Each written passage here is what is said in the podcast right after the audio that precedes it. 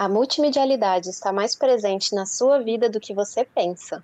Está na TV, no rádio, no jornal, na internet, no celular e na Netflix. Os conceitos trabalhados nesse episódio foram extraídos do segundo capítulo do livro Web Jornalismo, Sete Características que Marcam a Diferença, escrito por João Canavilhas e equipe. Leia sem moderação. Luz, crítica, jornalismo. Filmes e séries para entender o jornalismo na sociedade em rede. Olá, olá! Este é mais um episódio do nosso podcast. Eu sou a Malu Carvalho. Oi, pessoal. Meu nome é Felipe Tusco. E eu sou o Rodrigo Abdala e hoje vamos relacionar multimedialidade, jornalismo em um episódio especial de uma série bastante polêmica.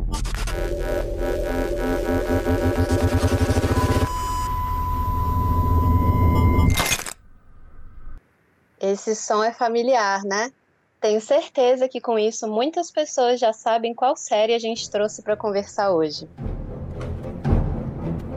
Nada mais, nada menos que Black Mirror, Claro que é muito difícil tratar apenas sobre um único episódio, afinal é uma série super abrangente quanto ao nosso tema. Assim como a série, a multimedialidade também é abrangente. Mas não é um bicho de sete cabeças. Na verdade, depois que conseguimos compreender os conceitos, fica difícil não perceber a presença dela em outras séries, filmes e também na nossa vida. Mas afinal, o que é isso de multimedialidade? O termo se refere a qualquer sistema acompanhado por uma tecnologia multimídia que transmite uma mensagem por vários meios. Tem relação com a forma como o conteúdo é apresentado.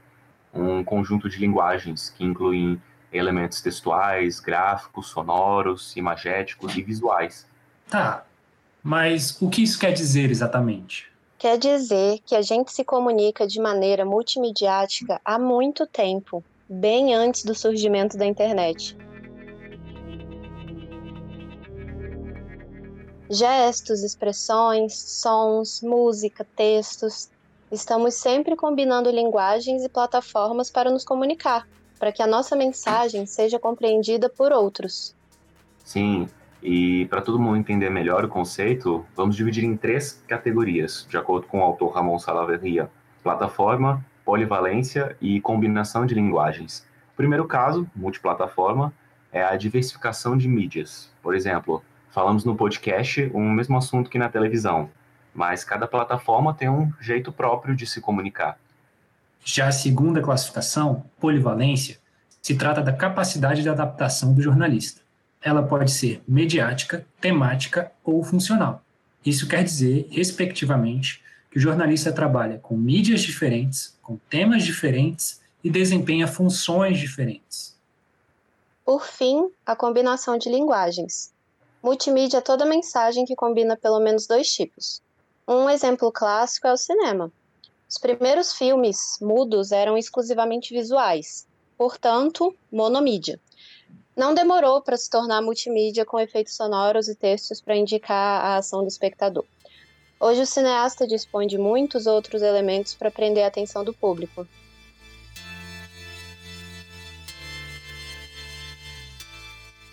Muito bem, e com o conceito explicado, né, podemos fazer agora a relação de estudo com o episódio Crocodilo, de Black Mirror.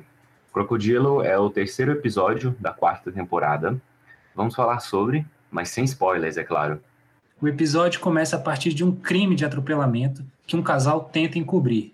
Daí, alguns anos se passam e a mulher, que já não se relaciona mais com aquele homem, torna-se bem-sucedida e segue sua vida. Mas de repente ela se encontra numa situação comprometedora, porque o passado sombrio dela vem à tona graças a um outro acidente que aparentemente ela foi a única testemunha de fato. É durante a apuração do novo acidente que identificamos a multimedialidade. Ela é personificada pela investigadora de uma companhia de seguros e a sua máquina de recriar lembranças pessoais.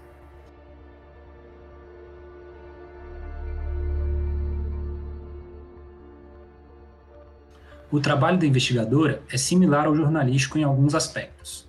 As entrevistas, por exemplo, exigem um consentimento dos entrevistados e a investigadora precisa estar atenta para buscar novos ângulos. É, e a partir daí ela vai pensando nas memórias alheias pistas sobre quem poderia fornecer uma evidência concreta do caso.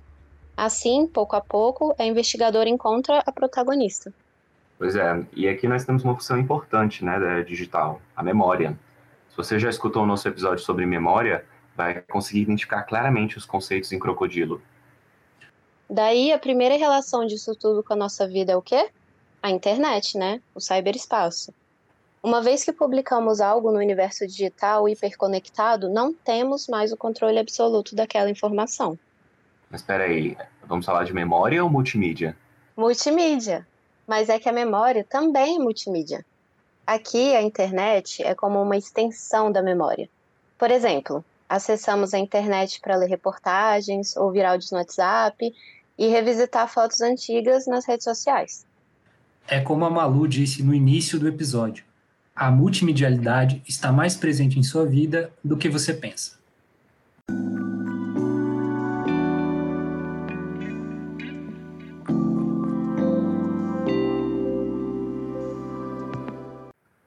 Bom, falamos bastante, explicamos os conceitos e demos a sinopse do episódio. Mas como tudo isso se relaciona? É, o que tem de multimídia nesse tal de crocodilo? E por que, que eu tenho que saber sobre esse assunto?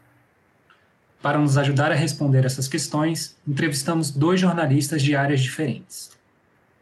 Eu tenho uma visão muito específica que o multimídia ele tem muito mais proximidade às linguagens, que é um dos tópicos aí do livro e tal, do que necessariamente achar que o jornalista ele vai ser um cara com cinco braços fazendo tudo ao mesmo tempo. A gente tem que dominar as ferramentas, tem que conhecer, mas somos seres humanos e temos um time diferente, um tempo de ação diferente dos processamentos das máquinas, né? Essa voz que estávamos ouvindo é do Leiberson Pedrosa. Ele é doutor em mídia e tecnologia pela Universidade Estadual de São Paulo e professor na pós-graduação em jornalismo digital e produção multimídia do IESB. Além disso tudo, publica reportagens multimídias pela empresa brasileira de comunicação, a EBC.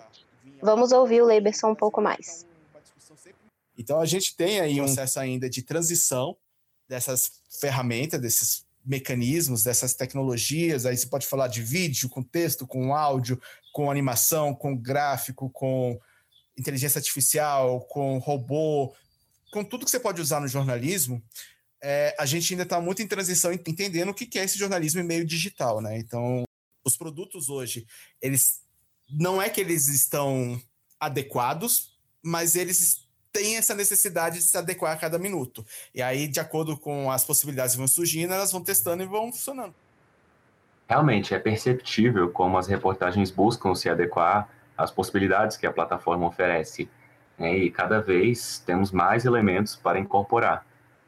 Até o início do século XIX, os diários e as gazetas eram exclusivamente textuais. Com a técnica da fotogravura criada em 1820, os jornais passaram a estampar desenhos, recursos cartográficos e fotografias. Hoje, áudios e vídeos são corriqueiros em matérias no meio digital. Até que ponto a tecnologia vai evoluir? Hein? Vamos conseguir incorporar odores? Criar sensações por estímulos elétricos? Talvez tudo isso ocorra em um futuro distante, mas o Black Mirror gosta né, de brincar com essas coisas futurísticas. E no episódio em questão, o elemento futurista é a máquina da investigadora, que recria memórias a partir do olfato e estímulos elétricos. É, realmente, isso seria bem útil para checar fatos e criar cenas mais fidedignas ao acontecimento. Poderíamos dizer, é, guardadas as devidas proporções, que o smartphone nos aproximou mais dos fatos? É possível, né? Mas vamos ouvir a análise da nossa segunda entrevistada sobre o assunto, Renata Martins. Ela é repórter da Rádio Agência Nacional e está acostumada a fazer uso de diversos equipamentos para apurar as reportagens. Você pode gravar um vídeo, você pode fazer tudo com apenas um smartphone. Mas do ponto de vista da profissão, né, do ponto de vista do profissional de jornalismo, eu acho que a gente ainda precisa debater muito e avançar muito sobre essa questão do repórter multimídia, porque aí a gente está indo para a rua sozinho, sem produção e fazendo tudo. Então, até que ponto isso compromete também a qualidade do que a gente produz? Porque a gente está pensando em tudo, está pensando em gravar, está pensando em correr para o quebra-queixo para entrevistar o cara, está pensando em entrar ao vivo, e aí não, como você tem um smartphone, você pode fazer tudo isso.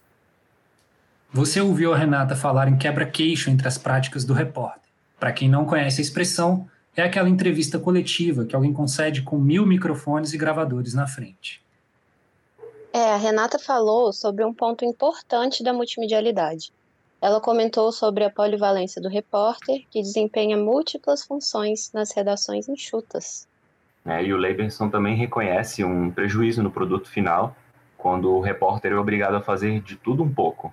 Essa coisa de falar que o jornalista é polivalente hoje é um dos pontos de vista né, possíveis. E a gente reforçar isso como um, algo normal é tornar cada vez mais o trabalho do jornalista precário. Então, em vez de você ter o Felipe e a Malu fazendo aqui uma entrevista em podcast, não, faz Malu, porque a Malu vai fazer, vai entrevistar, vai gravar, vai editar, vai cortar, vai soltar. E a vida não é assim, né? Na verdade, está exigindo cada vez mais perfis específicos para fazer um jornalismo decente, né?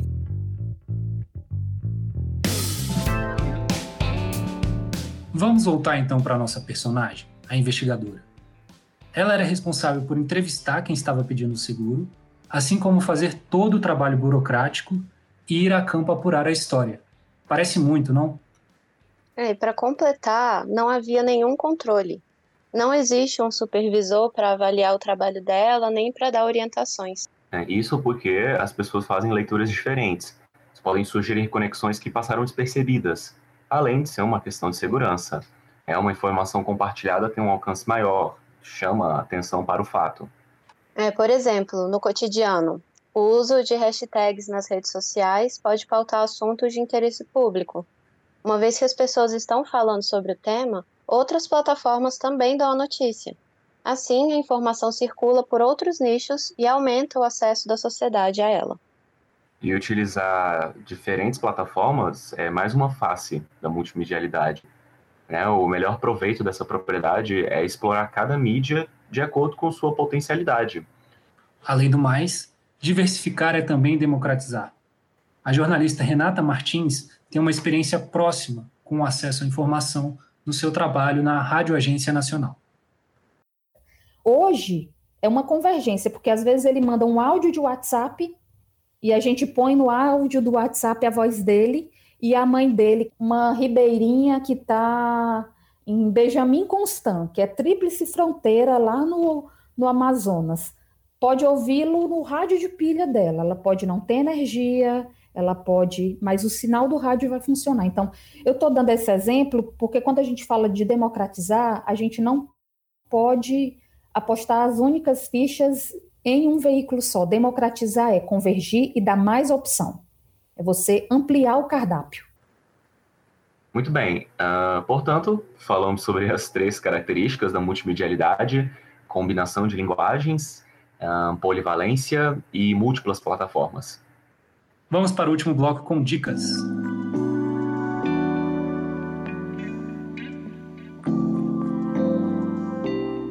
Para finalizarmos, vamos agora dar algumas dicas de conteúdos multimediáticos para você acessar.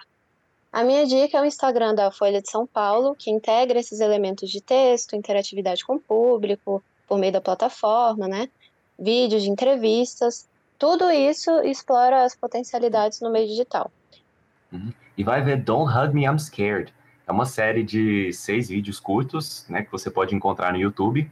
E lá tem uma, uma, uma forte crítica à televisão, bem na época em que a, em que a televisão surgiu, né, nos anos 50 como a publicidade aparece implícita nos programas de televisão. Isso já desde aquela época.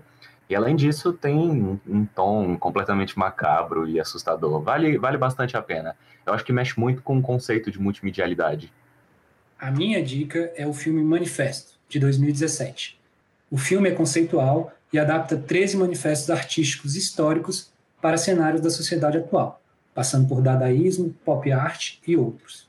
Nesse filme, você percebe todos os quesitos da multimedialidade.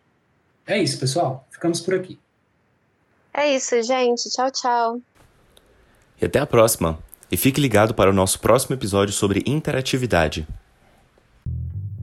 Luz, crítica, ação e web jornalismo. Filmes e e séries para entender o jornalismo na sociedade em rede.